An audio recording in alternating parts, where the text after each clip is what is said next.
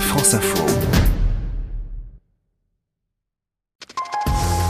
Et les épreuves du bac, euh, eh oui, leur tourne, hein, ça approche. Edwige Coupez, 17 juin, c'est la philo. Exactement. La semaine dernière, Edwige, vous nous avez parlé de la cohérence cardiaque pour gérer le stress. Et ce matin, vous nous dites comment ne pas gaspiller son énergie à essayer de lutter contre. Prenez soin de vous. Visualisez votre réussite. Arrêtez de vous dire que vous n'allez pas y arriver. C'est normal d'avoir peur. C'est même utile.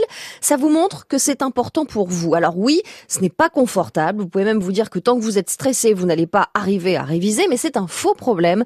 Estime le psychiatre François Bourgougnon. Il est auteur de Ne laissez pas votre vie se terminer avant même de l'avoir commencé. C'est aux éditions First. Selon lui, plus vous allez lutter contre votre stress, plus vous allez essayer de vous en débarrasser, plus il sera présent. Mmh. Alors revenez à votre objectif de départ. C'est de ne plus stresser ou bien c'est d'avoir le bac. Bon, donc cessez de gaspiller cette énergie en vain et demandez-vous plutôt ce qu'il est utile de faire pour réussir votre examen. Comment optimiser les derniers jours de révision? Comment vous sentir mieux pour mieux apprendre? Soyez pragmatique en fonction de vos points forts, des coefficients des matières. Faites des choix et acceptez de ne pas tout savoir, de ne pas maîtriser toutes les notions, bref, de ne pas tout contrôler. Euh, C'est une façon de renoncer, ça, non? Non, il s'agit plutôt d'encourager les étudiants à prendre conscience de leurs ressources et de leurs limites. On en a tous, comme un coureur de fond. Il faut savoir réguler son effort pour aller au bout, lever le pied, lâcher du mou pour se reposer, et c'est une certaine forme de sagesse de faire de son mieux en acceptant de ne Mhm. pas pouvoir agir sur tout. Et on fait comment concrètement?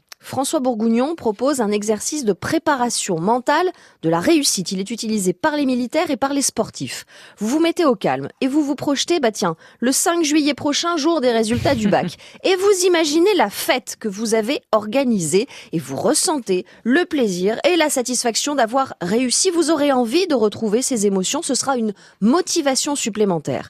Ensuite, vous vous imaginez en train de raconter à un ami comment vous avez fait pour avoir d'aussi bonnes notes, comment vous avez Mhm. organisé vos révisions, les choix que vous avez faits, les qualités qui vous ont aidé, votre calme, votre énergie, votre confiance. Et vous vous revoyez à votre bureau content d'apprendre et fier de vous. À nouveau, en fait, vous revivez cette réussite et vous vous, et vous ramenez dans le présent toutes ces Mhm. sensations positives. Le but de cet exercice n'est pas de vous persuader que tout va bien se passer, mais d'activer en vous des qualités comme si vous les viviez. Vous pouvez le faire seul. Vous pouvez aussi vous faire accompagner par un hypnothérapeute. Merci beaucoup, Edwige Coupez.